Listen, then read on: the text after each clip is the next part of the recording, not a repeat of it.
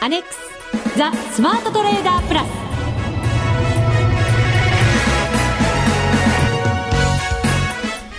こんにちは内田まさです。この時間はザ・スマートトレーダープラスをお送りしていきます。ザ・スマートトレーダープラス。まずは福を呼ぶアドバイザーお二人にご登場いただきましょう。国際テクニカルアナリスト福永博之さん。こんにちは。よろしくお願いします。お願いいたします。マネックス証券の福島正さんです。こんにちは。よろしくお願いします。よろしくお願いいたします。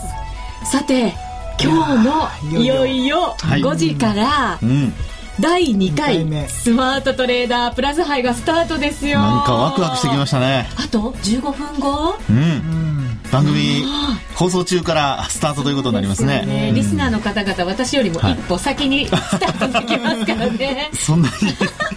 まあ待ってる人はねもう今だっていう感じでしょうかね。かもしれませんよ、前回も本当にたくさんの方々にねご参加いただきまして、はい、めちゃめちゃ嬉しかったんですけど、ね、今回も皆さんに参加していただけると嬉しいですね。ね、まあ、前回以上に、はい、皆さんたくさんこうね、えー、参加していただいて、はい、で内田さんもおやりがいがこう出てくるという形でいきたいですね。そうですね。でも今回は、あれですよ前回の自分の成績を超えていくっていうところが一つのね大きな目標になってきますから。そうですね、えー、でも内田さんなんかあれでしたね。さっき細かいこと言ってましたね。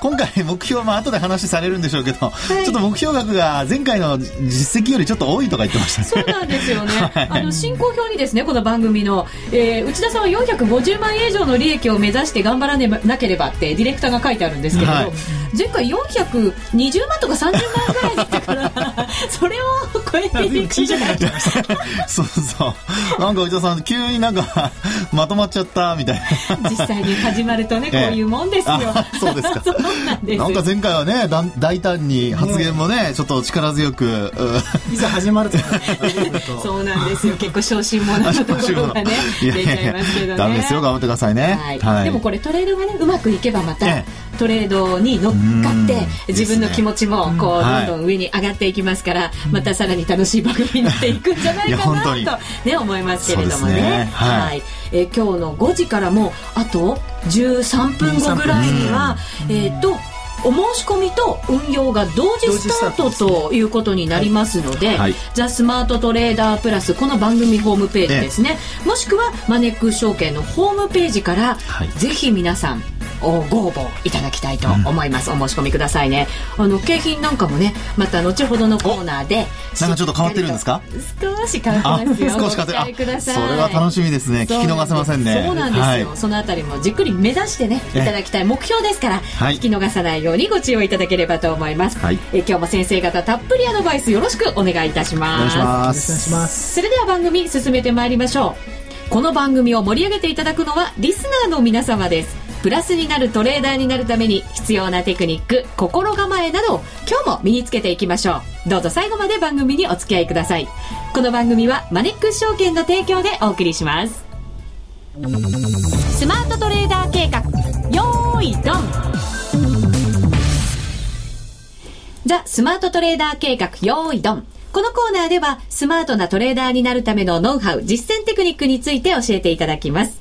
え今日は相場の現状についてアドバイスをいただいていきたいと思います。はい選挙も終わりまして、ええ、ちょっと為替動きあったんじゃないですか？そうですね。あの、え、朝方はですね、えー、その、まあ、海外マーケット、特にあの、まあ、ニュージーランドからですね、ウェリントンからスタートするんですけども、まあ、そのあたりからちょっと円安の方向に触れましてですね、まあ、どうもちょっとこう、日本、まあ、円売りの方向に動いて、で、それ、まあ、そのまま、まあ、東京マーケット、その、まあ、3時、4時、5時というところまでですね、まあ、3時ぐらいまでですかね、まあ、推移していたということなんですが、はい、えー、これあの、そろそろロンドンの、あの、市場が開く頃になってきますと、ここ動きますね、この時間帯は。えー、動いてますね。また、えー、あの、若干、えー、これまでの円安からトレンドがちょっと反転してですね、円高方向に向かいつつあると。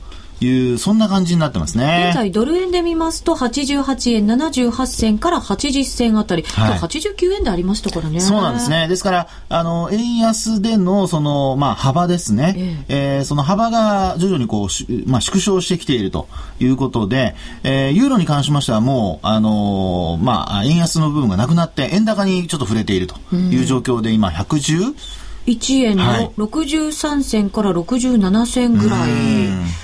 こちらもね、112円台の、まあ、半ばぐらいまであったかと思うんですけど、前半ぐらいですかね、えー、ありましたけども、まあ、その分はもう今、あなくなってしまったと。えー、まあそういう形になってきてますので、ちょっとやっぱり今週はいろいろと経済指標の発表なんかもありますからね、はい、えー、そのあたりをこう睨んで、皆さん、なんていうんでしょうかね、ポジション調整しているということかもしれないですね、今の時間ね。ねはい、これ結構、その選挙で与党が過半数割れになりましたよね。ええ、それを見越して、あの、やっぱりこう動いてた方々がいらっしゃると思うんですね。はい、これ、思った以上になんかこう、円安にいかなかったというか。うそうですね。えー、えー、まあ、あのー、為替、例えばドルで考えた場合に90、まあ、90円とかですね。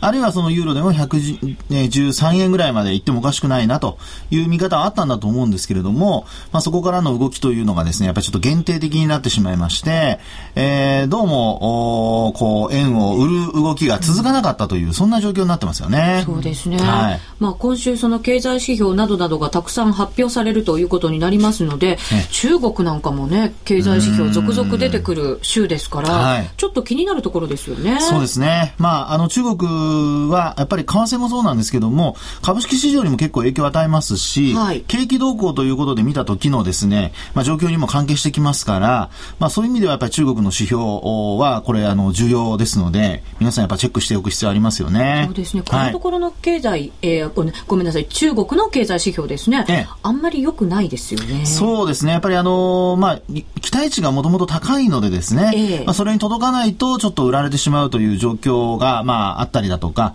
あるいはやっぱり引き締め策、えー、まあそういったところのですね、えー、こう、なんでしょう、警戒感からですね、まあやっぱりこう、為替に関しても、まあ、現はですね、こう、えー、柔軟性を高めるなんていう話が出ましたけど、はい、まあすぐにあの介入したりとかしてますんでね、ほとんど動いてないという状況なので、えー、まあそういう意味でも、まあ為替というところなんですが、まあやっぱり経済指標のところで、あの株価、まあ株価が下落するとね、またちょっとこう動いてきたりということになりますから、まあ多通貨との動きをやっぱり見ておく必要あるんでしょうね。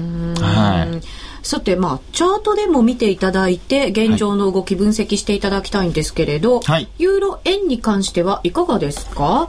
はい。えー、ユーロ円に関してはですね、はい、こちらちょっとやっぱりあの動きとしましては、えー、えー、ちょうど、まあ、25日移動平均線を上回ってきたところまではね、えー、先週のあたりからですね、25日線を上回ってきたところまではいいんですけれども、えー、ただこれあの直近で言いますとですね、6月の中旬、まあ、このあたりに113円台があるんですね。はい。はい。で、そのあたりまで、えー、ですから今回、この、まあ、選挙の結果を受けてですね、円安方向に触れるのかなと思ったんですけども、まあ、その手前でちょっと止まっているということですので、まあ、そういう意味では、やはりちょっとこう、ユーロの戻し、これちょっとやっぱ鈍いと言わざるを得ないですね。そうですね。はい。ストレステストもね、うん、もう23日には内容公表されるということで、はい、まあ、それに対するこう、悪抜け感みたいなものの期待もあったりはしてきたんですけどね。そうですね。で、まあ、あの、確か今晩ですね、12日の夜にユーロの、ユーロ圏の財務省会合というのがあって、はい、これまあ、ブリュッセルで行われるようなんですけども、まあ、ここでもその今お話にあった銀行のその健全性を調べる資産査定ですね。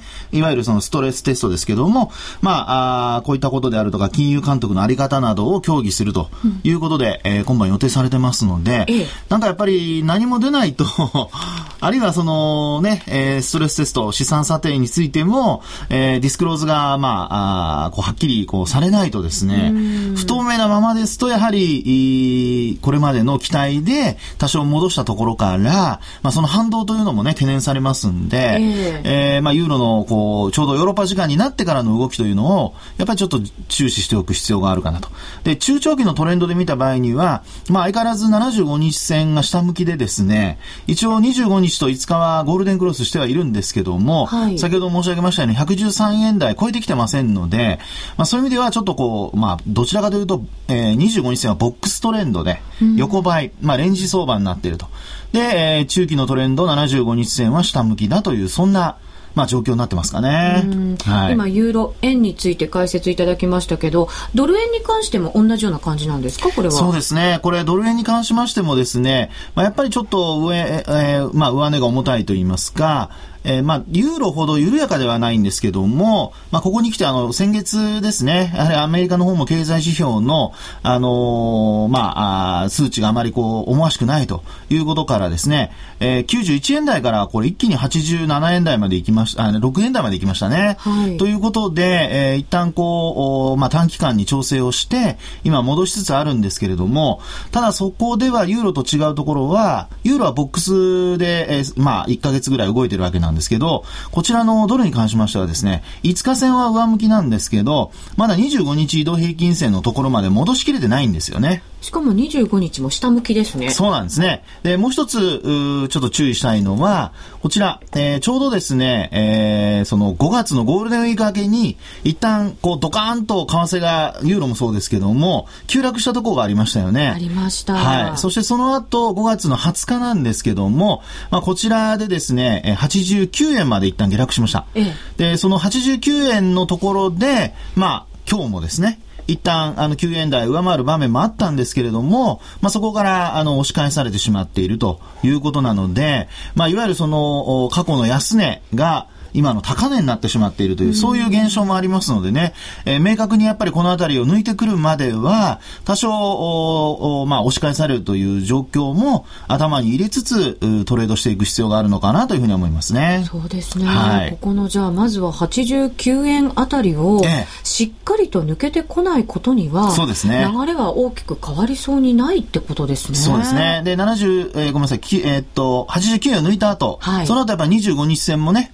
ああの、さっき内田さんの話にありましたように、下向きのままですから、えー、まあ、今週ね、えー、アメリカの方も経済指標いっぱい目白押しですので、はい、まあ、このあたりをしっかりとやっぱりこう、追いかけながら、えー、で、えー、まあ、為替の反応も見ながらということで、結構今週やっぱり忙しい、えー、週になるんじゃないかなというふうに思いますね。そうですね。アメリカでも消費者物価指数なんかが発表されますか。そうですね。あと小売の売上高もありますしね。えー、あのー、まあ、アメリカの場合、消費者物価指数がこう前回マイナスになってまして、うん、で、そうなりますとやっぱりデフレ傾向っていうのも、ちらほら言われ始めてるんですよね。そうなんですよね。はい、しかも雇用もなかなか改善しないし、えーえっ、ー、と、まあ、小売りもね、それほど思いっきり上がってはいないし、ということだと、はい、だと、デフレの方向って考えておかなきゃいけませんよね。そうですね。そうなりますと、やっぱり金利が上昇しないということになって、10年債利回りも、まあ、3%前後で行ったり来たり、まあ、それが、その3%割れが定着するようなこと形になると、はい、今せっかく戻してますドルの戻りも限定的になってしまって、えー、再びこう、ドルが下落するということにもなりかねませんよね。えー、ですので、やはり、今週は、そういった、まあ、消費関連の経済指標。これは今お話したように金利のね、えー、こう、動きにつながっていきますので、はい、まあ、そのあたりと合わせてみることが、まあ、必要かなというふうには思いますね。はい。以上、スマートトレーダー計画、用意ドンでした。FX なら、マネックス証券の FX プラス。現在、FX のサービスを提供している会社、世の中にたくさんありますよね。そんな中、マネックス証券の FX 講座が堅調に増えていると聞いています。なぜたくさんある会社の中でマネックス証券が FX トレーダーに選ばれるのか私なりに検証してみました。まずは取引コストについて。取引コストといえば取引手数料とスプレッド。マネックス証券ではもちろん取引手数料は無料。米ドル円のスプレッドは2000からと低コスト。しかも、一銭通貨単位から取引できるため、初心者の方にも優しいです。気になる取引ツールはとても使いやすく、投資情報も満載で、携帯電話の取引機能も充実。もう言うことありませんね。さらに皆さんに朗報。今なら新規に証券総合取引口座を開設すると、最大3万6千円のプレゼントキャンペーンを実施中。FX を始めるなら、マネックス証券がおすすめです。そろそろ始めてみませんか？マネックス証券で FX を。口座開設のお申し込みは、パソコンや携帯電話から、マネックス証券で検索。今すぐお申し込みを。FX は予託した証拠金額より多額の取引を行うことができるレバレッジ取引であり、取引対象である通貨の価格や金利の変動により、予託した証拠金額を上回る損失が生じる恐れがあります。お取引の前には必ず、契約締結前交付書面の内容を十分お読みになり、リスク、手数料などをご確認ください。マネックス証券株式会社、金融商品取引業者、関東財務局長、金賞第165号。ザ・スマートトレーダープラス。今週のハイライト。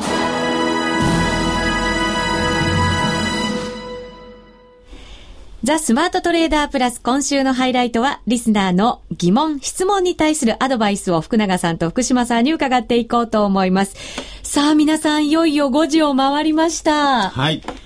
来ましたよ。とうとう、この時が、ねね、はい、そうなんです。えー、パ、えっ、ー、とですね、えー、前半でもお話ししましたけれども、ええ、FX ダービーの第2回目の、はいお申し込み、うん、そして運用が、はい、まさに今スタートしたところでございます。出てますね。出てますね。今ちょうど5時になりましたので、ホームページ開けてみました。はい、ラジオ日経のホームページ、またはですね、マネックス証券のホームページからお申し込みいただけますけれども、まずはラジオ日経のホームページご覧いただきましょう。はい、番組一覧からですね、ザ・スマートトレーダープラスというところをクリックしていただきますと、番組のホームページが出てまいります。そこのもうトップページに、FX ダービー第2回、えー、というところでもう商品などもずらりと出ているページがあるんですね。商品がやっぱりちょっと変わってますね。気づきましたか？もう早くも。すみません、商品ばっかり見てました。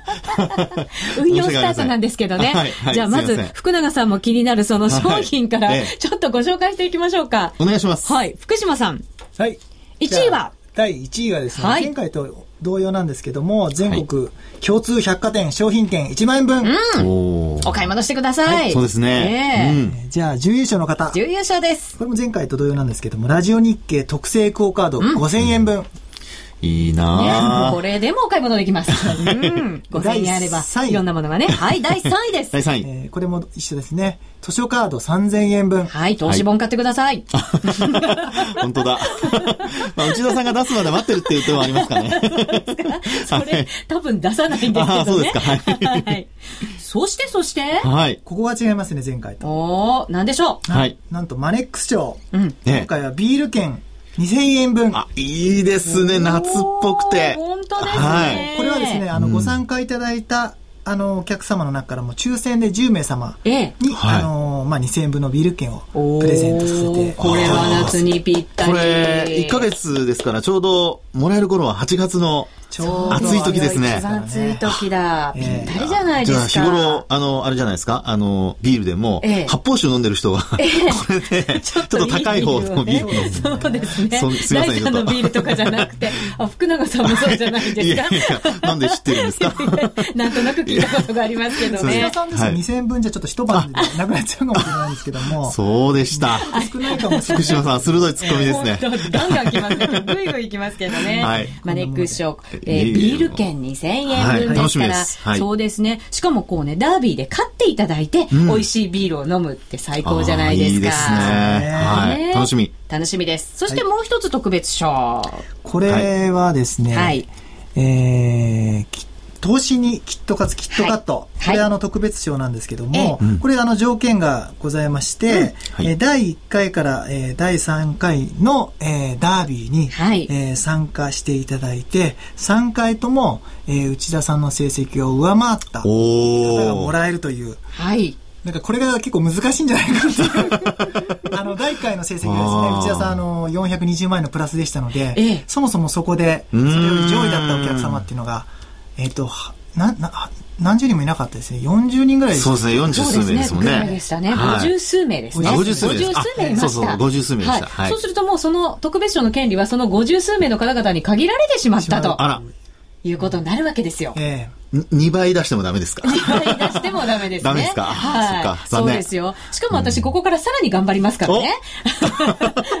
さらに。いや、頼もしいお言葉。はい。そうなんですね。もしかしたらでも、救済措置なんかがあったりするかもしれませんね、福島さん。ですね。ねあの、ちょっと状況見て。だって、私が1番取ったら、はい。いないわけですよ、対象者特別賞。その時はね、またやっぱりちょっと考えないといけないかもしれませんね。そうですよね。その時はぜひ救済策をね。はい。なんかちょっと若干やっと出てきました。私の本来のテンションが。楽しみですね。そういうことになりますとね。はい。ぜひ皆さんも参加していただきたいと思います。もう5時からスタートしてます。早くも5分経ちました。もしかしたらもうね、お申し込みいただいた方がいらっしゃるかもしれません。ラジオ日経のホームページまたはマネックス証券のホームページからお申し込みいただけます。これでも注意点がいくつか福島さんあるんですよね。えっ、と、申し込みの際にですね、あの必ず注意していただきたい点があります。はい。で、あの、このダービーに参加するには、あの、デモの取引口座申し込みフォームの中で、必ずあの、ラジオネームを入れていただきたいんですけども、あの、まず一つ目、えー、ラジオネームを入れていただく際に、第1回目に参加していただいたお客様は、同じラジオネームを入力していただきたいとそうですね。そうじゃないとなかなか順位が明確になりませんもんね。あとあの投資にキットカツキットカット、ええ、あのあの評価ができできませんので、はい、えっ、ー、とそこは必ず、えー、守っていただきたいですと。はい。でもう一つですねこれ一番重要なんですけどもあの振り仮名のところにですねカタカナであのラジオと入れていただきたいと思います。そうですね。これ前回も本当にしつこく私の方からもお伝えしたんですけれど、はいお名前の振り仮名のところは必ずラジオと3文字を入れてください。はい、これが入ってないとダービーに参加できないんですよね。そうですね。参加したことに、うん、あのどうしてもシステム上ならないので、はい、そこだけちょ気をつけていただきたいなと思います。すごく頑張って運用してくださっても、残念参加してなかったってことになっちゃいますので。ね、特にあのキットカットのあのチャンスのある方は、間違いなく入れていただかないとね。うん、そうですね。ね。それでですね、あの、ちょ、ちょっと細かい話なんですけども、はい、あの、仮想証拠金の設定額っていうのを選択することができるんですけども、えー、100万円と500万円と1000万円と選択できることになっているんですが、うん、あの、1000万円の方に、あの、ぜひチェックしていただきたいなと。あの、元手がやっぱり小さいとですね、利益も、はい、あの、ち小さくなってしまいますので、はい、必ずここは1000万円をチェックしていただいて参加していただきたいと思いますと。うん、そうですね。100万円からでも大丈夫という人は100万円からでもいいんですけど。そういうことになりますね。途中であの変更することがあのできないですので、はい、あの1000万円でチェックしていただきたいなと思います。そうですね、注意点いくつかありますので、ぜひお申し込みいただく際には、その注意点などをぜひご覧いただきながら、確実に入れていただいて、それでクリック申し込みしてください。そうですね。はい、そこだけぜひご注意をいただきたいと思います。お名前の振り仮名の欄には必ずラジオという3文字を入れていただくこと、また金額ですね、証拠金の設定額1000万円でスタートしていただくと、上位が近いんじゃないかなと思いますので、はい、えー、ぜひここだけはご注意をいただいてお申し込みください。運用もうスタートしてますのでね、皆さんぜひご応募ください。えっ、ー、とですね、リスナーの方、ドヒュンさんからも一言書き込みいただきましたよ。はい、参院選終わりましたね。与党敗北を織り込み済みなのかあまり下げてないですね。円安進行中です。動いてますよ、為替。早く始まらないかなって、待ちに待ってくださってましたのでね。もしかしたらもう応募してくださってるかもしれませんので、はい、ぜひ皆さん頑張りましょう。はい、えー、ぜひご応募ください。お待ちしています。みんなで参加、今週のミッション。このコーナーは毎週出される福島さんからのトレードミッションの研修と、え検証と今後1週間のミッションの発表をしていきます。第2回のダービーがいよいよ始まったということで、はいはい、ここからはそのミッションをまずはいただいて、はい、どんな風に攻めていきたいかというところもアドバイスいただいていきたいと思います。すね、福島さんのミッション、鋭いミッションが多いですからね。そうなんですよね。あの、雇用統計の前は必ずドル円で来るでしょ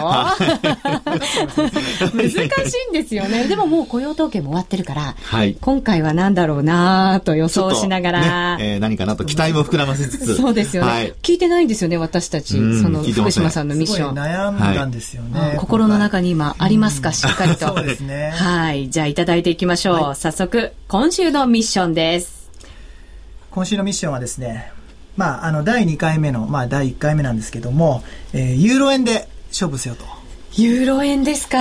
はい。あの、一応2つ理由がありましてですね。えー、まず1つ目はですね、えー、ワールドカップ優勝した国といえば、スペインですね。うん、なので、あの、まあ、一応、あの、ユーロ件ということで、あのー、まあ、それを理由にが一つと、その,、その理由が一つとですね、ええ、あともう一つ、先ほど、あの、話が内田さんからもありました、あの、その、23日、えー、発表のストレステストの結果ですよね、はい、これ気になりますよね、うん、少しずつなんか内容もね、はい、もう出てきてたり、漏れ聞こえてきてたりするんですけどね、うん、まあ、そこのさその辺のさじ加減がですね面白いのかなと思いまして、はい、ユーロユーロ。させていただきました。難しいですね。動いてますしね。そうですね、えー、チャンスになるかどうかというところでいろいろとやっぱりね価格の動き、はいえー、注目したいところでありますよね。そうなんですよね。ユーロだと先ほども少しアドバイスいただきましたけれど、ちょっとこう戻りが鈍くなってる状況なんですよね。そうですね。ユーロ円で見ますと、そんな状況にはなってますよね。うん、